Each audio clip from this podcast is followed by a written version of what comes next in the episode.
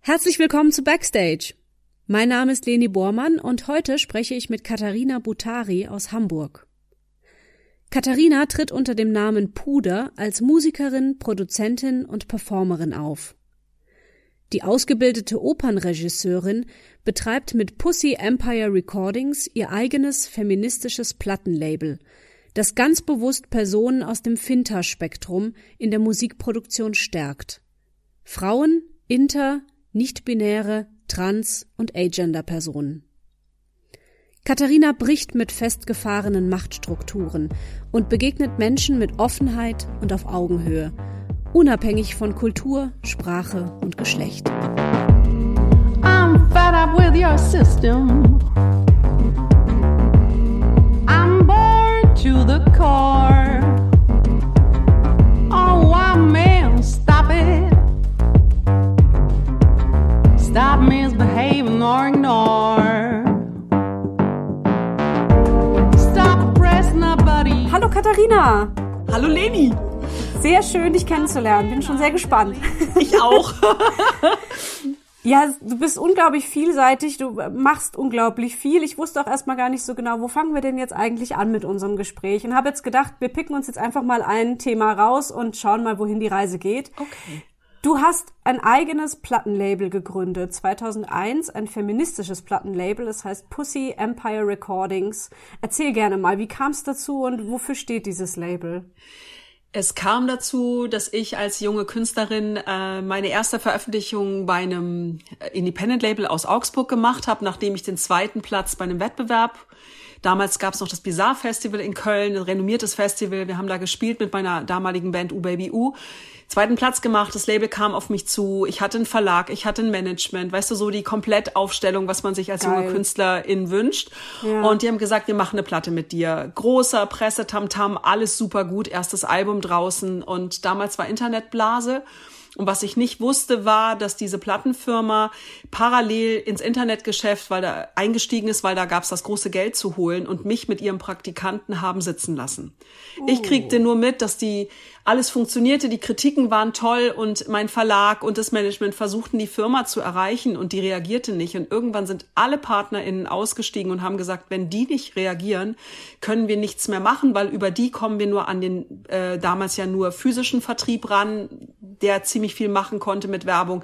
Wenn die nichts machen, müssen wir rausgehen und meine ganze Veröffentlichung versandete. Und ich war so frustriert, oh weil ich einen Verlagsvorschuss, den ich zurückzuzahlen hatte, da reingepackt habe. Mhm. Damals auch noch mit wesentlich größeren Summen, als das heute der Fall ist. Äh, genau, ich war so frustriert, dass ich dann irgendwie gedacht habe, okay, Label, was ist das? Und ähm, das, was die da gebacken kriegen, das kann ich auch. Und dann habe ich einen eigenen, habe ich eher aus dieser Wut und dieser Frustration und diesem Gefühl, mir nicht die Butter vom Brot nehmen lassen zu wollen, habe ich einfach die Augen, was heißt zu, ich habe sie aufgemacht und habe gesagt, ich gründe jetzt ein Label und dann mache ich das selber. Und, und wie macht man das? Genau, ein Label zu gründen ist ja eigentlich ziemlich einfach. Du gehst zum Gewerbeamt und sagst, ich möchte ein Gewerbe eröffnen für die Herstellung von Tonträgern und Merchandise-Produkten. Mhm. Dann hast du damals 30 Euro gezahlt und äh, hast eine Marke gekriegt und hast deinen Betrieb gehabt. Dass mhm. das natürlich kein Label ist, ist klar. Ich bin dann direkt in den VUT eingetreten, den Verband für die SelbstvermarkterInnen und unabhängigen Labels. Das war sehr mhm. gut, um so ein Support-System im Rücken zu haben. Aber auch das heißt noch nicht, dass du ein Label führst, weil ein Label führen heißt ja, dass du Kontakte zu Promotern hast, zur Musikindustrie und diesen ganzen Bereich hast. Und das habe ich erst mit den Jahren gemerkt, was für ein Job das eigentlich ist, mhm. wenn du den wirklich gut machen willst. Mhm. Feministisches Label ist dann so gekommen, am Anfang, ich war ziemlich in dem Spektrum auch schon damals unterwegs, hatte ein Frauenkollektiv, die Fiesen Diven. Wir haben Shows, Riesenshows gemacht, uns gegenseitig supported, einen Sampler die rausgegeben. Fiesen Diven ist die ein Fiesen Diven. Name. Ja. ja, fünf, fünf Sängerinnen, kann ich ruhig ja. sagen, von fünf Hamburger Bands. Und wir haben gesagt, super, wir supporten uns gegenseitig, so dieser Kollektivgedanke und ziehen uns wie so eine Girl Group auf, aber eigentlich spielen wir alle nacheinander mit unseren Bands. Mhm. Und das haben wir dann getan und der Sampler von den fiesen Diven war das erste Produkt meines Labels. Und dann habe ich natürlich äh, unter dem Namen Pussy, also alle alle Frauen damals sind unter Pussy Girl gelaufen als Katalognummer und die Männer und Jungs, die ich kannte, habe ich dann unter Pussy Boy laufen lassen, habe aber sehr schnell festgestellt, wenn ich das so mache, dann ist es ein reiner Gemischtwarenladen, weil es keine bestimmte musikalische Ausrichtung hatte. Mhm. Das war mir als Label CI zu belanglos und dann habe ich gedacht, okay, dann reduziere ich das jetzt auf meine Wurzeln, nur Frauen und dann in den Jahren später auch ähm, Finta-Personen, sag ich mal, oder non-binäre Menschen, habe ich das jetzt erweitert. Dann veröffentliche ich nur die und äh, außerdem nur KünstlerInnen, denen es wirklich darum geht, eine eigene Vision umzusetzen. Ja. Also keine female-fronted Bands, wo eine Frau nur als Aushängeschild benutzt wird, sondern wenn es eine Band ist, wo die Frau eigentlich die Leading Position hat und hat ihre Version und die Band zieht mit. Geil. Um wieder eine CI zu haben, um, um was zu haben, dass Leute kommen und sagen, das ist der gemeinsame Aufhänger, aber die Musik, das Spektrum kann halt von bis gehen. Mhm. Ja, und das mache ich bis heute. Ist es ein Alleinstellungsmerkmal, dass, dass das so in Richtung Feminismus, nicht-binäre Personen und so weiter geht? Oder, oder gibt es da schon jetzt mehreres in der Richtung? Es ging mir damals nicht darum, ein Alleinstellungsmerkmal zu haben. Es ging mir hm. nur darum, eh all das, was ich tue, vernünftig auszurichten, dass es von mhm. außen eine erkennbare Situation hatte. Und es gab wirklich Jahre, in denen wir diesen, in dem ich diesen ähm, Namen ganz hart diskutieren musste weil niemand hat den Punk-Ansatz verstanden, dass du sagst, ich nehme Begriffe, die gegen mich verwendet werden, überhöhe sie und krieg wieder die Kontrolle darüber, was ja heute in ja. ganz vielen Bereichen gemacht wird. Ja, ja. Ne? Darum ging es mir. Es gibt heute einige feministische Labels. In den letzten Jahren hat es einen riesen Aufschwung gegeben, auch ich glaube mit der ganzen Diversitätsdebatte. Und ich versuche auch Kontakt zu denen zu kriegen, zum Beispiel Ladies und Ladies in Münster sind ja ganz aktiv, die letztes Jahr diesen Cock am Ring Sampler gemacht haben. Es gab doch Rock, an, Rock am Ring ist ja als führendes deutsches Rockfestival oder auch eins der größten Festivals, ähm, kriegt ja seit zehn Jahren schon so einen Shitstorm von uns allen, weil sie irgendwie immer nur zwischen fünf und zehn Prozent Frauen buchen. Ja. Und wenn dann halt mal eine Band eine Sängerin hat, juhu, ne, dann sind mhm. wir so sind wir so female orientiert, und äh, daraufhin hat äh, als Promo-Aktion Ladies und Ladies aus Münster letztes Jahr haben sie gesagt, okay, wir nehmen das aktuelle Line-up, laden 24 Finta-Künstlerinnen ein, die jeweils einen Song von den Männerbands covern. Und die Erlöse, die wir damit machen, spenden wir nächstes Jahr, also dieses Jahr, an Rock an Ring, damit sie mehr Geld haben, um mehr weiblich gelesene Bands und mehr non-binäre ah, Menschen cool. zu engagieren, weil, weil das Argument ja immer ist, dass sie sagen, Frauen oder Finta-Personen äh, bringen nicht genug Geld ein, das können sie sich nicht leisten. Mhm. Finta steht übrigens für Frauen, intergeschlechtliche, nicht-binäre, trans- und agender-Personen. Mit wem äh, arbeitet jetzt dein Label im Moment zusammen? Mit welchen KünstlerInnen? Meine eigene Person, klar, das war der Ursprung, ja. warum ich es gegründet habe äh, die Hamburger Sängerin und Musikerin Schwessi, die sich so im Pop-Comedy-Kontext bewegt. Dann das Duo Schwester, die so auf eine wunderschöne Art und Weise, ich sage immer Cinematoscopic Song, Singer-Songwriter, also mhm. eigentlich zwei Singer-Songwriterinnen, die aber eine wunderschöne Platte gemacht haben, die der Produzent Gregor Hennig aus Bremen in so ein ganz großes Bild gesetzt haben, dass es fast wie Filmmusik wirkt, ohne die beiden zu klein zu wirken zu lassen, sondern eher sie wirken noch größer, weil es sich hinter ihnen öffnet. Mhm. Das ist schön. Dann arbeite ich jetzt hoffentlich dieses Jahr wieder mit Barbara Duho zusammen, Lunatech, die in Hamburg und Toulouse sitzt, die so Elektropop-Bereich macht. Mhm. Warte mal, wen habe ich? Äh, jetzt muss ich mal eben das sind ja schon ganz schön viele. Ah, Sir Bradley, also, Sir Bradley, wow. meine, meine eigene, also eine Hamburger Female Jazzband, Female und non-binäre mhm. Jazzband, ein Septett, die mich annektiert haben vor zwei Jahren, wo ich natürlich gesagt habe, ich veröffentliche das auf meinem Label. Geil. Und ähm, Juno Kill, genau, meine, meine Juno Kills, junge Hamburger Astropunk machen die. War mal ein Trio, aber zur Veröffentlichung ist dann eigentlich nur die Sängerin, äh, Berenike Wura, ist übrig geblieben und äh, das ist ihre Band. Die machen sehr komplexe Rock-Pop-Musik in ganz großen Arrangements und langen Songs auch und haben das mit einer Toningenieurin äh, Linda Dark aus dem Cloud Hill Studio aufgenommen. Wunderschön. Bist du jetzt alleine dieses Label oder mhm. gibt es da jetzt mehrere? Du machst dann auch alles alleine oder gibt es jetzt kein nein, Team oder ich, irgendwas? Nein, ich habe kein festes Team, die ich durchgängig angestellt habe. Das kann ich mir nicht leisten. So groß bin ich noch nicht, aber ich habe ein Team um mich drumherum, mit denen ich dann projektbezogen immer, projektbasiert immer ah, dich engagiere okay. und arbeite. Okay. Ja klar, das kann ich. Weil ich, ich dachte jetzt auch mit so vielen verschiedenen Menschen, das kann man ja nicht stemmen alleine. Ja. Nein, ja. kann ich nicht stemmen und kann ich auch von der Art und Weise nicht stemmen. Was ich ganz am Anfang gesagt habe, so ein Label zu machen, ist sehr viel, dass du Kontakte und Netzwerke zur Promotion und in alle Richtungen hast. Und da habe ich irgendwann ganz ernsthaft festgestellt, das kann ich nicht leisten, wenn ich selber noch als Künstlerin arbeiten möchte. Aber es gibt ja Menschen, die haben sich darauf spezialisiert. Und es ist einfacher für mich oder auch für die KünstlerInnen Gelder zu generieren und diese Menschen zu beauftragen, als sich da reinzuarbeiten. Mhm. Ja. Du bist ja auch sehr international unterwegs. Ne? Mhm. Also wenn man sich jetzt auch deine, deine neueste Single anschaut, die heißt Of Elephants and Monsters, ist im Februar diesen Jahres erst erschienen. Und da hast du auch ähm, auf Englisch und Portugiesisch singst du da und es gibt ein sehr spannendes Animationsvideo dazu von einer Französin. Also äh, ganz bunt gemixt. Ja. Wie, wie kommst du zu diesen Kontakten dann? Also bist du einfach viel auf Reisen, lernst du Leute kennen?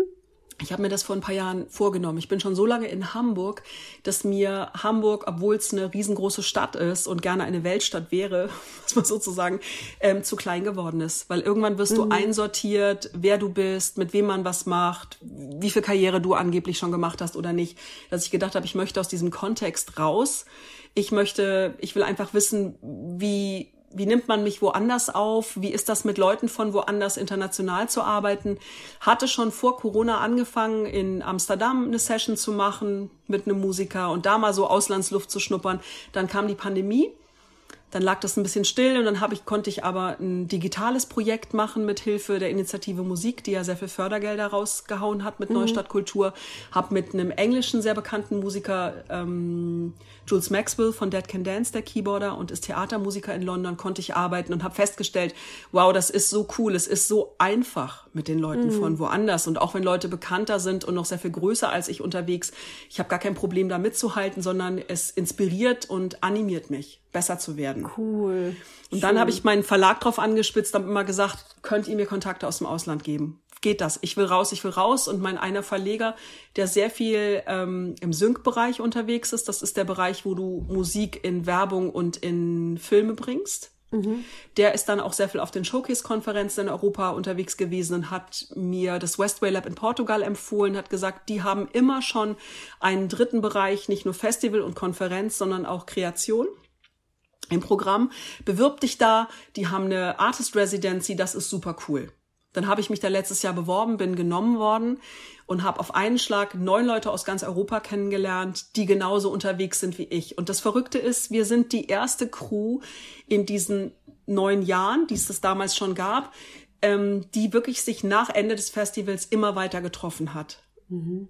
Also wir haben das ganze Jahr Kontakt gehalten, tauschen uns aus, machen Projekte zusammen und werden uns auch jetzt nächsten Monat wieder treffen auf dem Westway Lab und haben quasi, ohne es zu benennen, wir sagen immer Westway Lab Family, aber eigentlich sind wir ein Kollektiv, ein musikalisches. Das finde ich total schön, weil, weil gerade in der, in der Kunstszene ist es ja doch leider immer noch recht häufig so, dass man sich dann viel vergleicht mit anderen und sich dann fragt, warum hat der jetzt mehr Erfolg als ich, warum mhm. hat der mehr Likes als ich, warum hat der mhm. mehr Herzchen und sonst irgendwas und dann aber davon eben wegzukommen und zu sagen, was kann der mir bieten? Was kann der, wie kann ich inspiriert werden von dieser Person? So, ja? Oder was kann ich eben dann auch bieten, auch wenn ich weniger Likes habe oder so? Es geht gar nicht ja. um das Thema weniger Likes. Es, es ja. geht eigentlich darum, es sind neun Leute, die, glaube ich, genauso wie ich drauf waren oder ich wie die, dass wir gesagt haben, wir fühlen uns so ein bisschen wie Aliens wo sind die anderen Aliens? Und hatten auf einmal spontan da das Gefühl, hey, das sind Leute, die sind genauso bekloppt oder nicht bekloppt wie man selber. Mhm. Also auf einmal dachte man,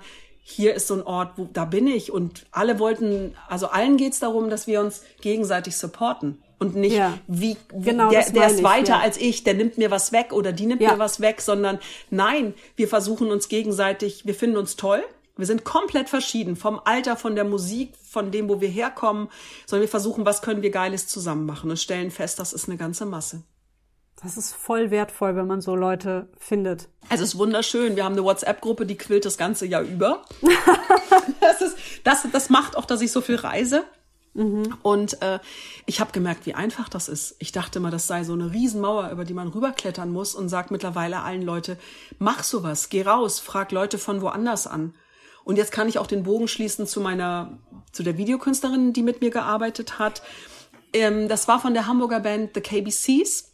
die ich auf dem Elbjazz gesehen habe, die haben die Backing-Band für ähm, Thomas D. gemacht, von den Fantastischen Vieren, für so ein Seitenprojekt von ihm. Und ich fand die ganz toll, habe die gestalkt, mir die Videos angeguckt, fand ein Animationsvideo, fand das tierisch gut und habe festgestellt, junge Künstlerin aus Toulouse, die damals in Toulouse gewohnt hat. Und bin einfach dann auf ihre Homepage gegangen und habe sie angefragt und habe gesagt, hm. ich finde dich toll, ich habe einen neuen Song, würdest du gerne mit mir arbeiten? Dazu kam, dass der Hamburger Musikerinnenverein Rock City e.V., in dessen Vorstand ich auch bin, hatte ein Stipendium ausgeschrieben, an dem ich als Künstlerin trotzdem teilnehmen durfte.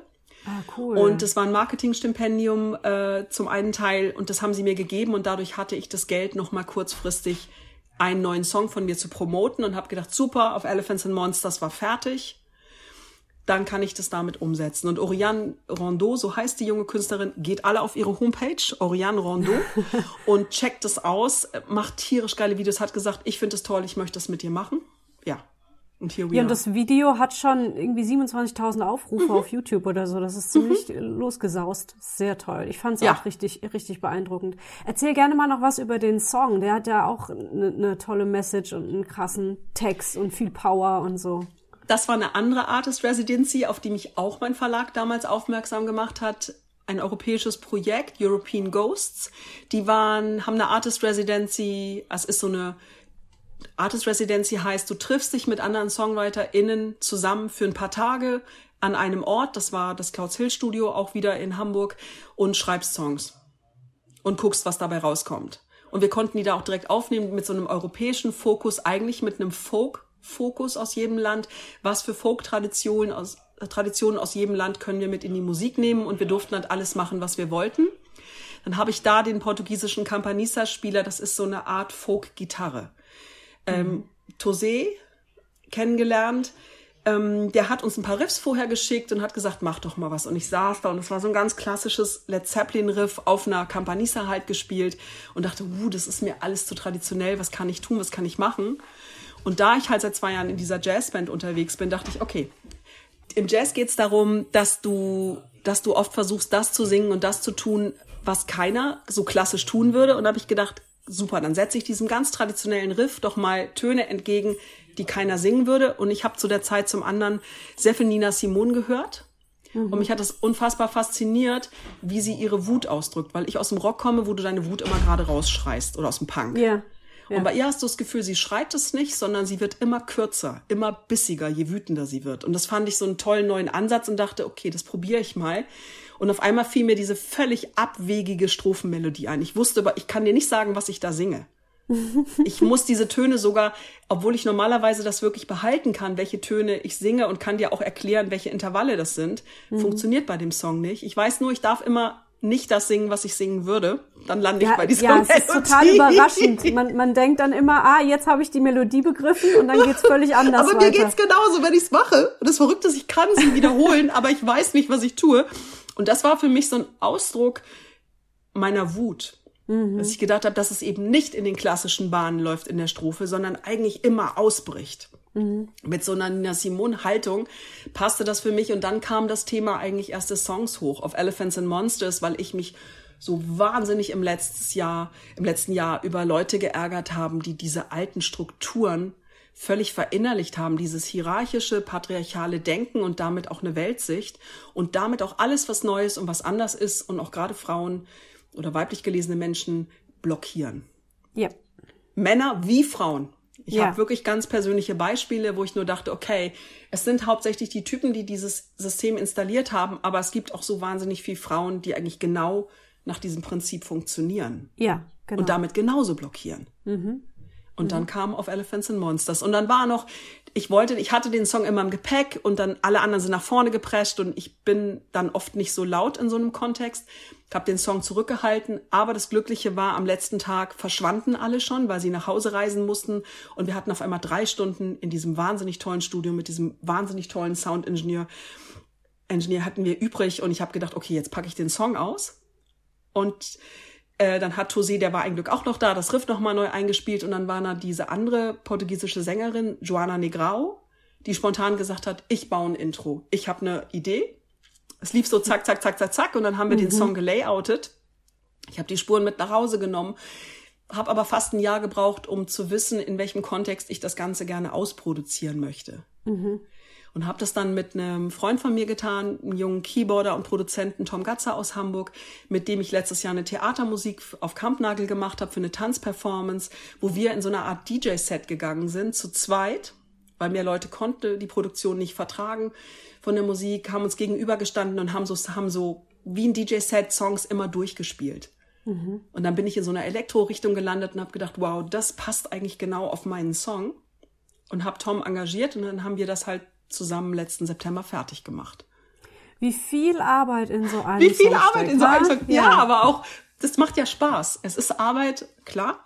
Aber es ist auch so toll, wenn du das Gefühl hast, du findest eine Ausdrucksweise, wie du das Ganze inszenieren kannst. Und als ja. dann Oriane noch mit dem Video dazukommen konnte, dachte ich, jetzt ist es rund, jetzt ist es perfekt, so soll es raus. Geil. Mhm. Ich wollte gerne noch mal drauf eingehen, wie du da singst, weil ich das auch sehr speziell mhm. finde. Ähm, ich habe mich erinnert an einen YouTube-Kanal, den ich vor kurzem entdeckt habe, ähm, wobei ich nicht jedes Video schaue. Ich habe dann mal so einzelne Videos mir angeguckt. Der Typ heißt Chris Liepe, mhm. L-I-E-P-E, -E, ein Amerikaner, ein Vocal Coach, der ähm, Gesangstechniken so ein bisschen versucht, okay. auch über YouTube so ein bisschen beizubringen. Und er, er, er nimmt sich da äh, bekannte oder auch unbekannte KünstlerInnen und Songs und anhand von diesen Songs analysiert er so ein bisschen die Art und Weise, wie da gesungen wird. Mhm. Ich fand das sehr, sehr spannend, weil er, ähnlich wie du das gerade beschrieben hast, es nicht nur eine Art gibt zu singen, sondern mhm. es ganz verschiedene Arten gibt, zum Beispiel eine Wut zu singen. Und das hat dann nicht immer, ist dann mhm. nicht immer nur vorne frontal raus, sondern vielleicht kann man auch mal sich vorstellen, der Ton geht hinten raus und auf einmal klingt alles ganz anders. Oder mhm. man presst mehr oder man ist mehr offen oder man nimmt es mehr in den mhm. Kopf, mehr in die Brust. Und mhm. der, der beschreibt das sehr, sehr gut. Er macht es dann auch immer so ein bisschen vor oder versucht es nachzumachen, was er da hört. Und da habe ich auch gemerkt, wow, wie vielseitig die Stimme eigentlich einsetzbar ist. Und man, man muss sich einfach mal trauen, es auszuprobieren, auch ähm, so zu sprechen oder zu singen, wie man es vielleicht erstmal gar nicht machen würde oder es noch nie gemacht hat. Und dann fühlt man sich erstmal albern. Aber da kann was richtig Geiles entstehen. Und da habe ich dran gedacht, als ich den Song gehört habe, weil ich gedacht habe, das ist ganz interessant, wie deine Aha. Stimme da klingt weil ich das Gefühl habe, es ist irgendwie rockig, aber irgendwie auch so fast schon klassischer Gesang drin. Okay. Ähm, so, also irgendwie, oder, oder ich weiß nicht, ob Opa jetzt ein bisschen hochgegriffen ist, aber es, es war so ein, ich weiß nicht, ich hatte irgendwie das Gefühl, da, da weiß jemand sehr genau, was er tut. so. Dankeschön. Ja. Wobei ich überhaupt nicht gesangstechnisch gedacht habe. Okay. Ich habe mir mhm. nicht gedacht, wo setze ich jetzt meinen Ton hin, damit er so klingt, sondern mich hat vielmehr interessiert, in diese Haltung zu gehen. Dass ich mir überlegt habe, was für eine Haltung hatte Nina Simon zu den Songs und zu dem, zu den Themen, die sie gehandelt, behandelt hat. Und ich wollte auch gar nicht so klingen wie sie. Darum geht es mir nie, sondern ich versuche eine Haltung von anderen SängerInnen zu adaptieren und dann einfach zu gucken, wenn ich in diese Haltung gehe, was mache ich dann und wie klinge ich dann? Wie klingt das dann, ja. Wie klingt es ja. dann? Und ich lasse es dann auch passieren. Ich gehe nicht ja. hin und sag, ha, ich will, dass das so klingt wie die und dann muss ich das so machen, weil ich halt Wissen über Gesang habe. Nö, finde ich viel zu langweilig sondern es soll ja, ich will die ja nicht nachmachen, diese Menschen gibt es schon und ich habe großen Respekt vor dem, was die tun, sondern ich möchte irgendwas Gutes von denen übernehmen und gucken, was es dann wird, wie meine, mein, meine Stimme das ausdrücken würde dann. Ja, ja. Mhm. Diese Session-Tapes, die hast du jetzt, mhm. glaube ich, schon siebenmal durchgeführt. Genau, gerade das siebte Mal hinter mir, ja. Ja, also da trefft ihr euch irgendwie so für zehn Tage unvorbereitet und knallt Songs raus. schreibt, schreibt Wildsongs zusammen. Das klingt das für mich total schöne. stressig. so im Sinne von so und jetzt sind wir produktiv. Eins, zwei, drei, los geht's. Aber erzähl gerne mal, weil so anscheinend funktioniert's ja. ja, funktioniert sogar so wahnsinnig gut, wie ich das nie erwartet habe oder hätte. Ähm, ich habe 2016 da gesessen, alleine Solokünstlerin, früher immer im Bandkontext unterwegs gewesen und sollte mein zweites Puderalbum schreiben, sollte, wollte. Und dachte, nee, jetzt alleine zu Hause wieder vorm Computer sitzen, ich pack das nicht. Ich will das nicht, ich pack das nicht. Das ist mir zu viel alleine, dass ich mhm. nur in meinem eigenen Saft koche. Und es ist auch so, wenn du ein gewisses Niveau erreicht hast im Songwriting und im Singen und Produzieren und allem, dann ist es so einfach, in seinem Handwerk stecken zu bleiben, weil das, was da rauskommt, ja nie ganz schlecht ist. Mhm. Sogar oft ziemlich gut. Aber man spult immer nur das ab, was man ständig gemacht hat. Mhm. Und das hat mich total gelangweilt. Und ich hatte auch Angst davor, es alleine allem, alles machen zu müssen, weil ich dann immer die bösen Geister kommen, die sagen, das, eigentlich kannst du das gar nicht und das Ach, schaffst du nicht ja. und so. Mhm. Diese, diese Fraktion, die mhm. ist ja mhm. immer da. Und dann habe ich das also immer weiter vor mir hergeschoben. Ich will des Albums schreiben, aber ich habe nicht angefangen. Mhm. Dann passierte es im Herbst 2016, dass wir neue Freunde in Amsterdam besucht haben. Ganz anderes Metier unterwegs, ein Philips Manager. Und als wir zu denen nach Hause kamen, äh, outete er sich auf einmal, hatte er nie erzählt, als Vinyl-Lover und hatte eine ganze Wand voll LPs da stehen und wir haben zwei Drittel der Nacht dann bei ihm gesessen und er hat Vinylscheiben aufgelegt und wir haben uns über Musik unterhalten. Hm. Und dann hat er so alte Soulplatten aufgelegt, wo Leute eine halbe Stunde im Studio durchgespielt haben. Mit oh, allen ja. Fehlern, mit allem. Und ich saß da und mein Herz hüpfte und ich dachte, das ist es, was ich machen will. Und das ist es, was ich kann. Weil ich immer gut improvisieren konnte und immer mhm. das Live und diesen Moment geliebt habe und habe gedacht, scheiß auf all diese Produktionsvorgaben. Das ist gut und schön, eine hochwertige Produktion, wo jeder Ton ausgecheckt ist zu machen. Mhm. Aber dafür schlägt mein Herz nicht. Mhm. Und habe dann wirklich in dieser Nacht dieses Format kreiert und habe gesagt, das will ich auch. Ich will mich herausfordern ich will meine Comfortzone verlassen und ich will diese, diesen organischen Moment haben, dass man so das Gefühl hat, man, man, man steht da und man ist mittendrin. Mhm. Und habe mir die Puder Session Tapes kreiert und habe gesagt, ich lade mir Leute ein, mit denen ich, die mich interessieren, die Bock auf sowas haben und wir setzen uns zehn Tage zusammen und dann bereiten wir nichts vor. Und wie du gesagt hast, wir fangen an zu schreiben und wir wissen nur am Ende, egal was wir machen, wir müssen live aufnehmen das, ja. was wir fabriziert haben. Ja. Und ich bin immer sehr gut im sehr großen Konzepte bauen und dachte, ja, okay, und das reicht mir nicht. Ich muss dann, da muss Publikum dabei sein. Im Aufnahmeraum. Tut keiner. mache ich einfach. Dann habe ich mir das hingestellt und habe mit Gregor Hennig dem Produzenten aus Bremen, der dieses mein das Schwesteralbum produziert hat, den ich schon sehr lange kannte, mit dem ich auch schon gearbeitet hatte, habe Gregor angerufen und habe gesagt, Gregor, du bist doch immer so mutig, machst du das mit mir? Und er hat gesagt, oh ja, aber nur wenn ich Flügel spielen kann. Eigentlich bin ich Schlagzeuger. Ich sag, mach doch, was du willst. Und dann haben wir angefangen, die erste Session zu machen und ich war wirklich die ganze Session über hatte ich das Gefühl, gleich sterbe ich und gleich fällt mir nichts ein und gleich geht es nicht und es ging aber so wahnsinnig gut. Mhm. Weil wenn du Leute triffst, die Bock darauf haben und zu denen du eine persönliche Beziehung aufbauen kannst, ist es ganz einfach, Songs zu schreiben. Mhm. Ich hatte dieses Dogma im Kopf, es ist ganz schwierig, wie du sagst, und es dauert ganz lange. Und das war gar nicht das Problem. Das Problem war zuzulassen, dass es so einfach ist. Das heißt auch außen machen, ne? Also ihr saß da nicht drum und seid jeden Ton durchgegangen, sondern ihr habt einfach gemacht. Wir haben einfach angefangen. Also oft ist ja. es so, du musst dich erstmal irgendwo hin, du unterhältst dich, gerade auch wenn du die Leute nicht kennst, um ein Gefühl zusammenzufinden. Du lebst zusammen, du verbringst die Zeit zusammen, auch drumherum. So richtig oldschool. Man lebt für diese Zeit zusammen. Und irgendwann sagt man, lass anfangen. Und wenn du den ersten Moment schaffst, dann purzeln die Songs wie von selber raus. Dann machst du an einem Song mehrere, an einem Tag mehrere Songs. Das ist gar kein Problem. Abgefahren. Und, und ja. was passiert dann danach mit den Songs? Also sind die dann äh, bei, bei einem von euch im Repertoire oder äh, werden die auch, also du sagst ja, ihr nehmt die auch auf? Ja, am Ende steht halt die Liveaufnahme. Das heißt, erst kreierst du die Songs, hat sich so im Laufe der Sessions rausgebildet. Dann überlegst du dir, mit wem kannst du die live umsetzen, holst die MusikerInnen dazu probst es mit denen. Es muss alles wahnsinnig schnell gehen. Du hast nicht viel Zeit, tausendmal drüber nachzudenken, sondern du musst Entscheidungen treffen. Ich mache das jetzt so, wir machen das so. Dann lädst du Leute ins Studio ein und am letzten Tag machst du eine Liveaufnahme mit Publikum, die überall um dich rumstehen. Also nicht getrennt von dir in der Regie, sondern die wirklich mit dir im Aufnahmeraum sind, kriegen Kopfhörer auf, damit sie alles hören können, was du hören kannst und du kein Monitoring haben musst, was die Aufnahme verschmutzen würde mit den Boxen, wenn da ja, alles ja. rauskäme. Und äh, nimmst eigentlich mit 30, 40 Leuten auf und ziehst einfach durch und spielst ja. die Songs natürlich auch öfter als einmal, um mehrere Versionen zu haben. Mhm. Aber das Ziel war dann immer, die Songs relativ so, wie sie da sind, auch zu veröffentlichen und nicht hinterher nochmal alles zusammenzuschneiden aus 10.000 Takes und alles neu aufzunehmen. Und wenn wir was neu aufgenommen haben, weil was wirklich nicht geklappt hat, dann habe ich das auch auf den Platten geschrieben. Du kannst also genau ja. sehen, was passiert ist. Ja. Und das macht wahnsinnig Spaß. Ist unfassbar intensiv und äh, macht auch Angst, aber mhm. ist super toll. Und du hast jetzt gerade so eine Session wieder hinter dir? Genau, und für die siebte Session habe ich einfach drei Leute von der Artist Residency aus dem Westway Lab, von meiner neuen Family, eingeladen. Ah, cool, ja. Und ja. bei dieser Artist Residency war es fast das Gleiche. Wir haben eine Woche in einem Proberaum zusammengesessen, haben Equipment gekriegt in Zweiergruppen und das Ziel war, eine halbe Stunde Musik zu schreiben und die am achten Tag in einer halbstündigen Show auf dem Festival zu performen. Was nicht viel was anderes ist, ob du es dann nun aufnimmst oder ob du es einfach performst. Du musst deinen Shit zusammen haben. Ja.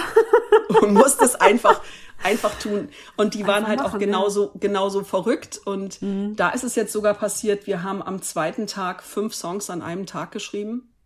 Den ja, letzten bitte. noch abends im Jacke anhaben und waren so, oh, wir sind fertig, wir müssen nach Hause gehen.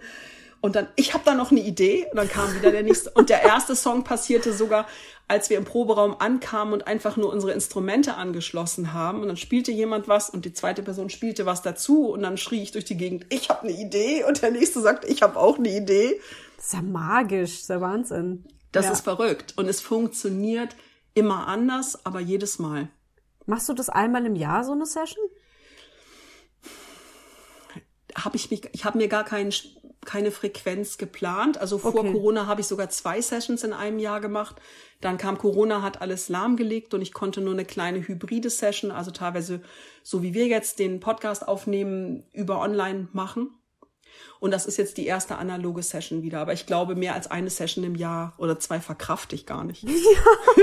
Weil jetzt ist der ganze Quatsch aufgenommen, aber er muss ja noch sortiert werden und gemischt werden, ja. rausgebracht werden. Was für Videos macht man? Wie kann man das live spielen? Ja, und man hat ja auch ich auch in meinem Kontext. Leben, ne? Genau, ja. Nee, das, das gar nicht, aber ich in meinem Kontext, weil ich habe ja ganz viel internationale Gäste dann, die mhm. kreieren was und letztendlich kann ich die ja nicht jedes Mal einladen, um eine Show zu spielen, ja. sondern wie kann ich das für mich umsetzen mit meinen Leuten dann? Und genau, das kann ich auch noch sagen, es gibt zu, bis auf die zweite Session, es gibt zu allen anderen Sessions gibt's Dokus. Und die sind auf meinem YouTube-Kanal. Ja, genau. Und da kann man, soll man und kann man auch wirklich diesen ganzen Prozess mitkriegen, auf zehn Minuten runtergedampft, mhm. auch auf alle, alle Achterbahnfahrt, alle Berg- und Talfahrt. Ja, ich werde auf jeden Fall deine ganzen äh, Links in die Show Notes packen, also zu Super, äh, YouTube und Social Media. Du hast eine Webseite, die ist allerdings nicht ganz aktuell im Moment, oder? Die muss ich jetzt wieder aktualisieren. Ja. Okay. Die, wird die aber aktualisiert, Session, dann setze ich Die wird aktualisiert rein. und genau. die neueste Doku ist ja noch nicht fertig geschnitten. Ja. Marie Kral, mit der ich dieses Mal gearbeitet habe, sitzt gerade am Schnitt und jetzt, das ist ja auch noch viel Arbeit. Die, die kommt jeden Tag für zwei, drei Stunden, schneidet mit, auch die ganze Endphase, hat mhm. Tonnen von Material und da mhm. müssen wir dann die schönsten 10 bis 15 Minuten rauskriegen. Ja. Und die ja, in eine Geschichte packen. Arbeit. Ja. Und was ich auch mal erwähnen möchte, ist, du hast jetzt nicht nur eine Single und hier dieses Projekt, sondern du hast schon sechs Alben veröffentlicht mhm. mhm. und EPs und diverse Singles. Also das mhm. kann man mhm. dann eben auch alles sich online mal anschauen und anhören und äh, genau. äh, angucken und überhaupt, genau. Super. Woher kommt denn der Name Puder? Er ist mir eingefallen, als ich einen Song für mein erstes Album geschrieben habe. Ähm, ich bin immer gerne unter anderen Namen gegangen, obwohl ich meinen eigenen Namen sehr schön finde. In einem Bandkontext funktioniert das ja auch immer gut. Und als ich dann damals alleine solo übrig geblieben bin, weil sich die Band auflöste, mm, kam mein Verlag und meine Promoter und sagten, ach, das ist immer so schwierig zu kommunizieren. Du bist Katharina Butari, aber du gehst unter dem mhm. Bandnamen, geh doch unter deinem Namen. Dann habe ich mich mm. irgendwann breitschlagen lassen, habe gedacht, das ist okay, habe aber immer was vermisst. Mhm. Und als ich dann neue Songs geschrieben habe, kam auf einmal dieser Song, der auch Puder heißt. Und ich dachte, wow, das sieht gut aus, das gefällt mir, das hat einen guten Vibe. Ich gehe wieder unter einem anderen Namen. Okay, ja, und, gut. Ja. Und ja. und ja, genau, und so ja. ganz, ganz unprätentiös. Und ja. Ähm, vielleicht mal noch so ein bisschen zu, zu deinem, ja, ich sag mal, Werdegang. Also du hast ja auch äh, Opernregie studiert, ne? Oder mhm. Musiktheaterregie. Musiktheaterregie, genau. In ja. Hamburg nur im Fach Oper unterrichtet und ich bin da wie die Jungfrau zum Kinde zugekommen, ähm, weil ich eigentlich immer nur Bands machen wollte und auch aus dem Grund dann in eine Großstadt gehen wollte und einfach raus und weg von zu Hause. Und dann ähm, nach der Schule äh, wollte ich als erstes dann klassische Gitarre studieren, weil ich das immer auch gespielt habe. Und meine Eltern sagten, ja, super, Hauptsache studieren. Also dazu muss ich sagen, mein Vater ist Ägypter.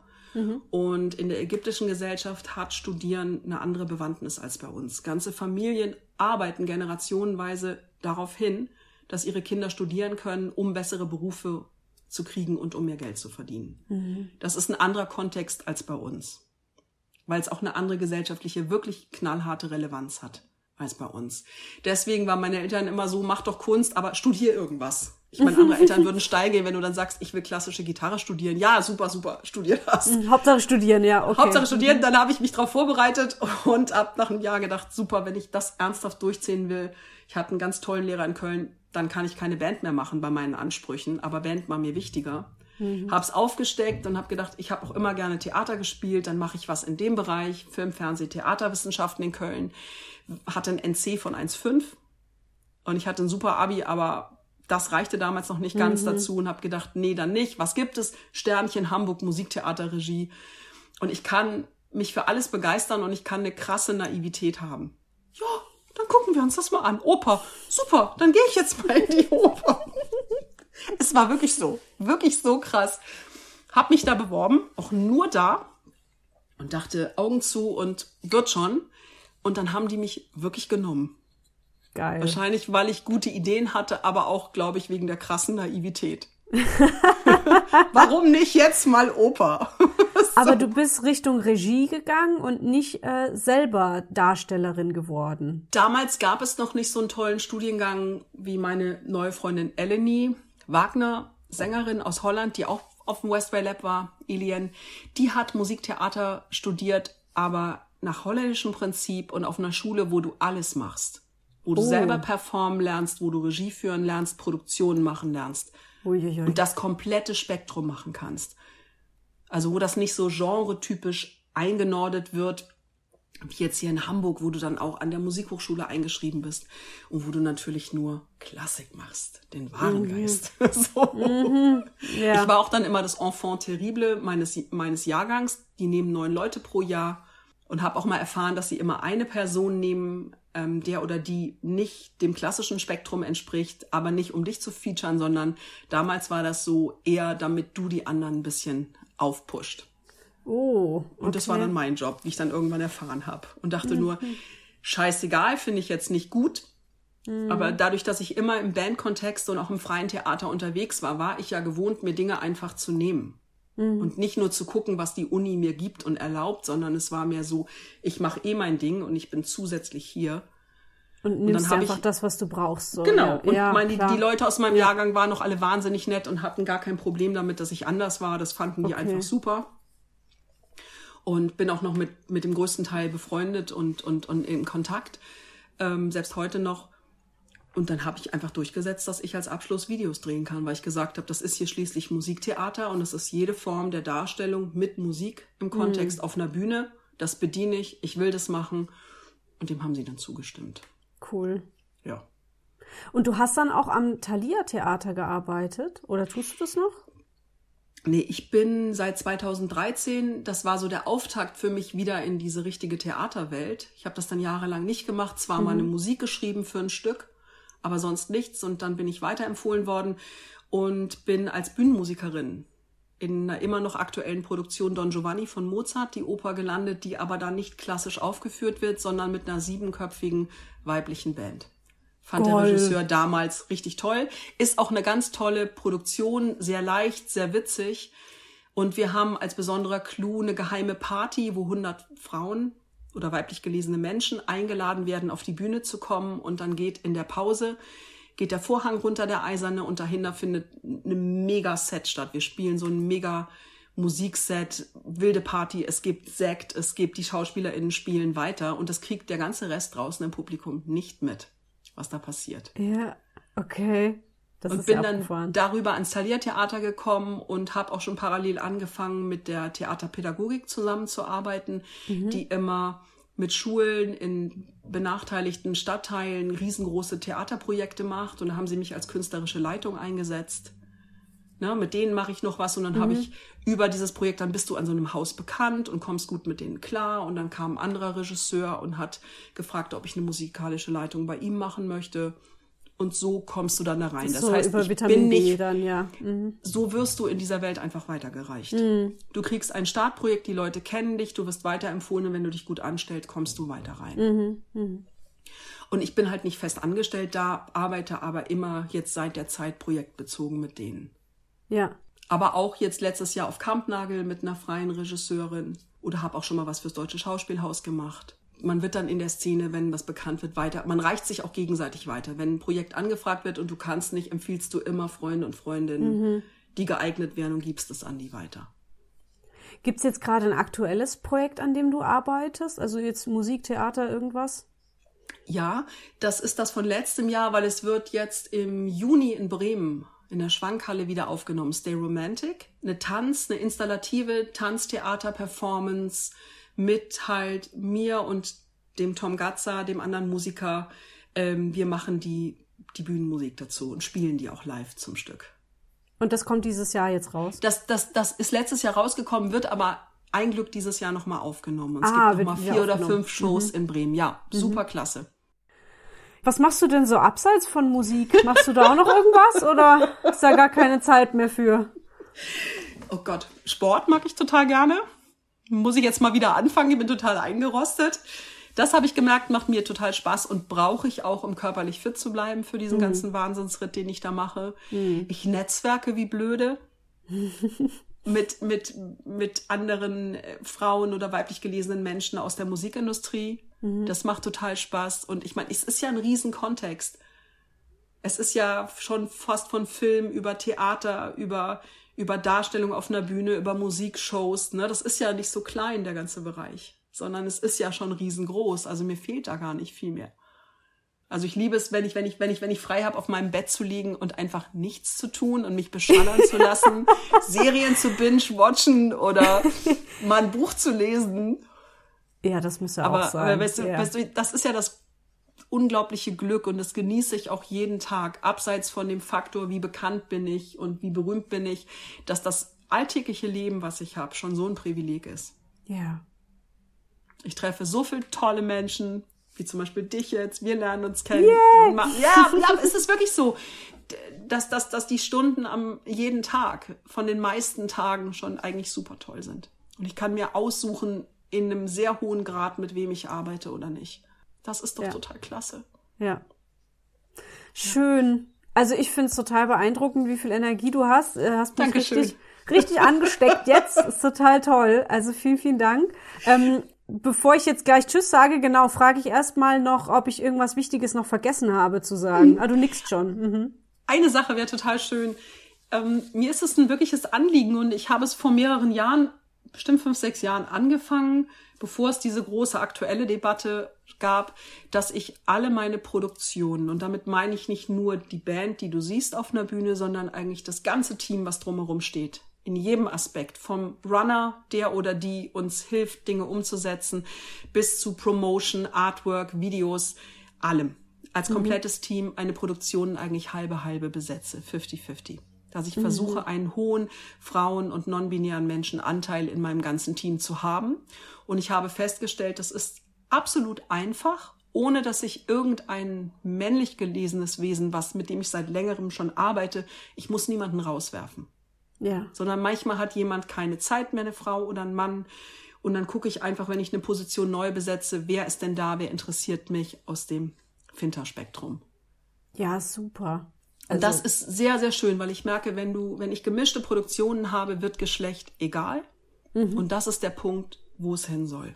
Ja. Dass du dir als Mensch begegnest, als, als Künstlerin begegnest und einfach an der Sache, die du zusammenarbeitest und nicht immer an deinem Geschlecht oder Nicht-Geschlecht oder was du dann bist oder Hierarchie, sondern dass du es einfach alles zur Seite packen kannst. Ja, genau. Total Das gut zusammengefasst, ja, weil ich hatte hier, ich hatte hier schon mal eine Hamburger Künstlerin zu Gast und da hatten wir es davon, dass sie äh, als Gitarristin häufig zu hören bekommt, meistens von männlicher Seite, ah, weißt du, was ein Amp ist? Weißt du, wie du das anstöpseln musst? Und sie dachte sich halt, also hallo. Und, und als ich so ein Zitat mal online gesetzt hatte, ist so ein, so ein antifeministischer Mob auf mich zugerast gekommen mhm. und äh, hatte halt ein Zeug drunter gepackt, in wunderschöne Worte gekleidet, aber trotzdem halt, ähm, ja, Wolfs- und Schafpelz. Also äh, von wegen, die Frauen sind halt irgendwie alle selber schuld und eigentlich sollte es ja gar nicht darum gehen, ob man Mann oder Frau oder sonst was ist, sondern es sollte ja um die Leistung gehen. Und so eine Quote, die würde dann ja dafür sorgen, dass vielleicht die Leistung nicht mehr im Vordergrund steht. Und Oh, völliger was ein Blödsinn, was ein völliger, Blödsinn. Völliger ja. Schwachsinn. Ich habe ja. so viel tolle, tolle Männer, Frauen oder auch non-binäre Menschen um mich rum in meinem Team, die ja. alle auf einem super Niveau arbeiten, die ich jedem empfehlen könnte, wo ich auch jetzt merke, die international mithalten können. Und wo es überhaupt nicht die Frage ist, wer dreht an einem Knopf oder weißt du, wie das Ding geht. Ja. Sondern wenn man Fragen hat, weil man was nicht oh. weiß, dann fragt man es. Es wird aber nicht auf dein Geschlecht zurückbezogen, hahaha, ha, ha, ha, typisch Frau oder sowas. Ja. Sondern dann weiß man es nicht, dann fragt man und wo es gar kein Thema ist, wo jeder jeden und jede ernst nimmt. Aber dafür muss man ja erstmal eine Grundlage schaffen. Und wenn halt immer nur ein Geschlecht bevorzugt wird, dann ist die Grundlage dafür ja gar nicht da. Und deswegen finde ich das super, dass du sagst, du machst da halt erstmal eine Quote rein, weil so funktioniert's die Quote ist ja auch nicht in Stein gemeißelt. Ich bemühe ja. mich, es einfach mein Team ausgewogen zu halten. Und wenn ich dann mal so aus Spaß durchrechne, stelle ich immer, wow, ich bin locker bei meinen 50 Prozent. Ohne das jetzt so als, als große Nummer vor mir zu haben. Na, kann ich den nehmen oder die? Nein, sondern es entwickelt sich aus sich selber heraus. Ja, genau. Und Schön. Das, und, Super. Ja, und das ist einfach völliger Schwachsinn. Frauen könnten das nicht.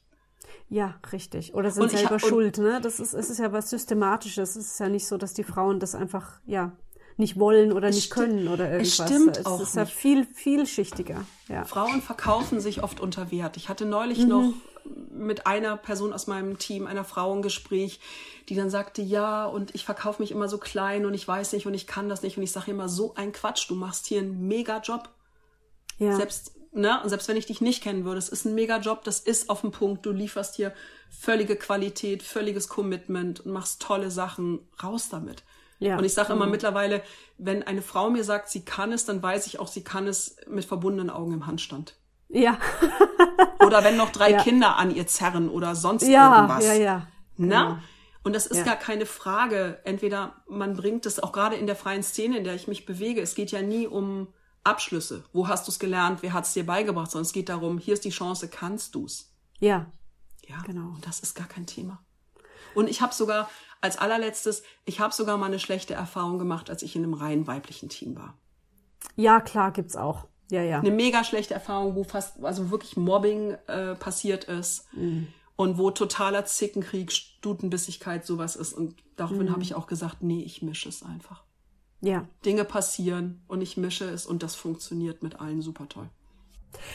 Ich beende den Podcast immer mit einer letzten Frage, die würde ich dir jetzt stellen. Mhm. Die ist, was wünschst du dir? Für wen? Für mich oder für alle? Also, du darfst ja mehreres wünschen. So ist nicht. Oh Gott, was wünsche ich mir? Das ist echt, das ist echt immer eine coole Frage, weil ich mich zum einen schon durch mein Leben, was ich vorhin sagte, so beschenkt fühle. Hm. Also ich mir denke so, wow, was soll das alles? Mir geht's so gut, wenn ich merke, wie, unter was für Umständen viele andere Menschen leben. Was wünsche ich mir? Dass die Gesellschaft fluider wird. Weil ich glaube, wenn, ist jetzt die ganz große Kiste, die ich aufmache, aber wenn die Gesellschaft weltweit, wenn es nicht mehr so geschlechtsbasiert gedacht wird, dann hören ja auch diese patriarchalen Gedanken auf. Dann hört auch sehr viel von Hierarchie, von Macht auf. Was macht Macht und Hierarchie? Sehr viel Armut und gesellschaftliche Unterdrückung von bestimmten Gruppierungen, macht auch Krieg. Und ich glaube, wenn, wenn, wenn die Menschen sich im Großen wie im ganz Kleinen mehr erlauben, einfach diese ganzen Zwischentöne sein zu dürfen in allen Belangen ihres Lebens, dann wird's bunter, vielfältiger, gerechter und dann wird es auch besser. Für, für mich ganz persönlich und für die Welt im Großen. Und das wünsche ich mir. Jetzt hast du es aber erstaunlich toll auf den Punkt gebracht, dafür, was du gerade meintest, oh Gott. ja, weißt du, das ist dann, dann weißt du, was wünschst du dir? Weltruhm, große Bühnen, dieses ja. jenes, ein neues Haus, ja, ja. am Meer leben oder so. Und, aber wenn ich dann, wenn ich auf dem Trip bin und wenn ich dann weiterdenke, komme ich immer auf die ganz großen Kisten. Ja, aber ist doch schön. Also ja, und, und ich finde es schön, dass du sagst, man kann ja trotzdem dankbar sein für das, was man hat und was man schon erreicht hat. Und das, ne, so das, das tägliche, ja. Absolut, absolut. Ich habe viele Wünsche, wo ich hin möchte, was ich machen möchte. Aber ähm, generell geht's mir, glaube ich, verdammt gut. Schön. Toll. Vielen Dank. Ja, danke an dich, Leni. Danke an die schönen Fragen, dass du mich ja, so laufen nee, gelassen echt, hast. Hat mich total gefreut, dich kennenzulernen. Finde es ganz, ganz toll, was du machst. Und ich hoffe, Dankeschön. es sind ein paar Leute auf dich aufmerksam geworden oder neugierig geworden. Und äh, klicken mal in die Show Notes rein. Wie gesagt, da setze ich die Links mhm. rein von dir. Und äh, ja, wünsche dir alles Gute rundum. Dankeschön. And then I fly towards the morning sun and spread my